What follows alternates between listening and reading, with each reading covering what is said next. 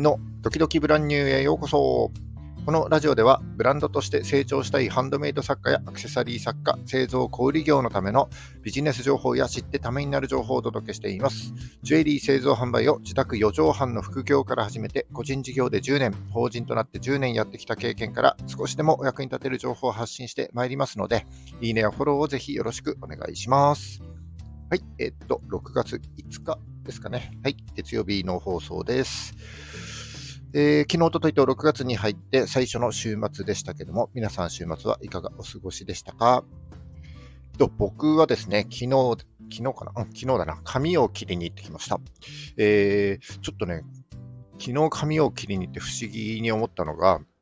えー、っと、僕だけかどうかわかんないんですけども、年齢を重ねると、毛がね、あんまり伸びなくなるようで、なんと昨日行ったのがですね、4ヶ月ぶりに髪を切ったっていう感じになります。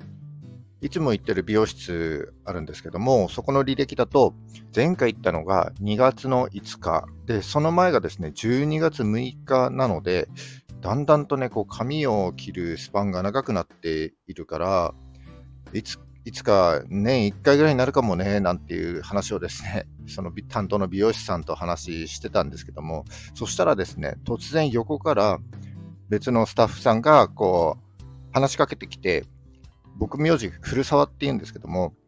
古沢さんですよねっていうふうに話しかけられたんですよね。あ、はいって言って、で、今でも指輪とか作ってるんですか？なんていうふうに聞かれたんですよ。ちょっとね、僕の方はその方を存じ上げてなくて、誰だったかな？なんていうふうに思いつつね、あの、作ってますよっていうふうに言ったら、かその方がですね、高校生の時に僕のお店に来てくれていたみたいなんですよね。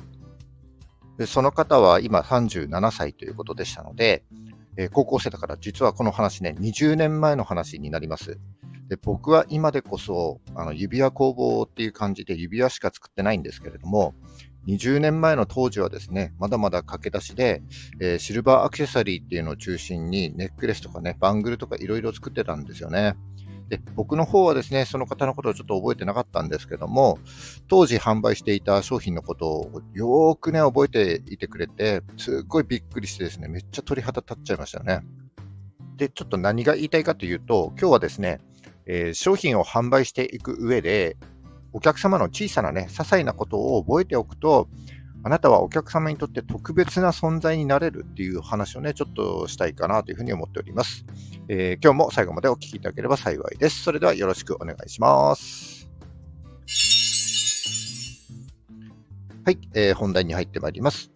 人と話す機会が多い職業の方々って結構ね、お客様のこと覚えてくれていますよね。昨日行った美容室の美容師さんなんかは、その接客業の代表的な例だと思うんですけども、4ヶ月ぶりに行った僕のことだったり、前回話した些細な内容だったりね、結構ね、覚えてくれていました。僕の担当の美容師さんは、えー、小さいお子さんがいるので、例えばポケモンの話とか、あと学校行事の話とかね、あのー、するんですけども、たまにしか来ないね、僕との話をね、覚えてくれていると、やっぱりね、嬉しいですよね。だから次もね、また指名しちゃうわけです。これって自分が販売活動を行っている場合は、自分のお客様も全く同じように感じていると思いますので、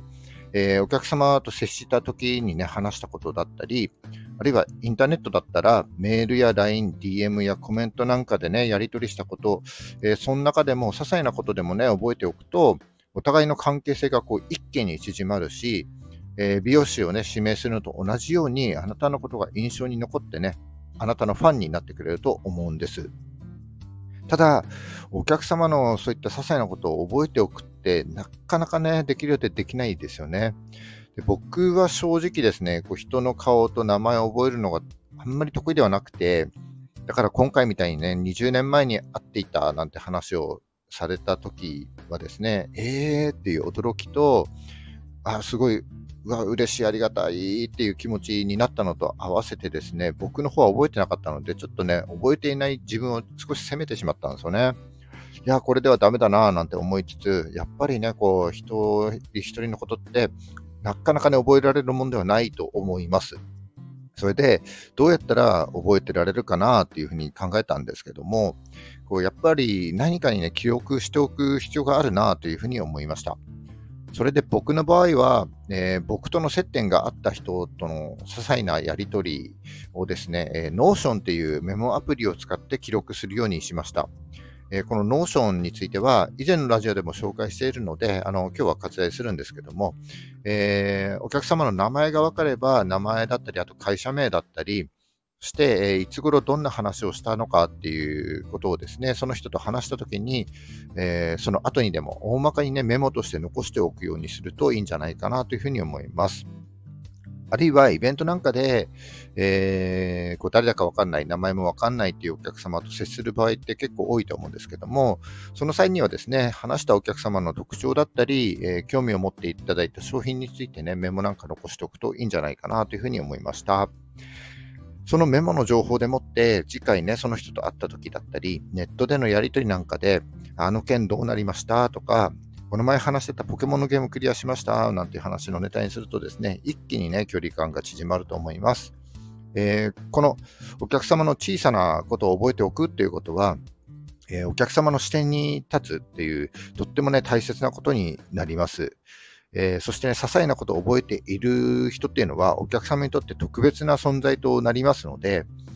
あなたのことを印象づけてファンになってくれる。で、ファンがだんだん増えていくということにやがてつながっていくと思いますので、ぜひね、取り組んでみていただければいいんじゃないかなというふうに思います。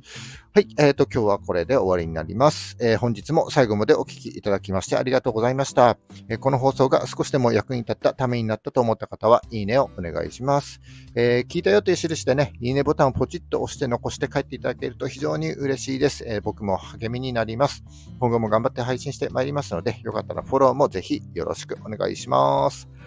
はい。えーと、じゃあ6月5日月曜日、新しいの始まりですね。ブランニューデイ。今週も頑張っていきましょう。バイバイ。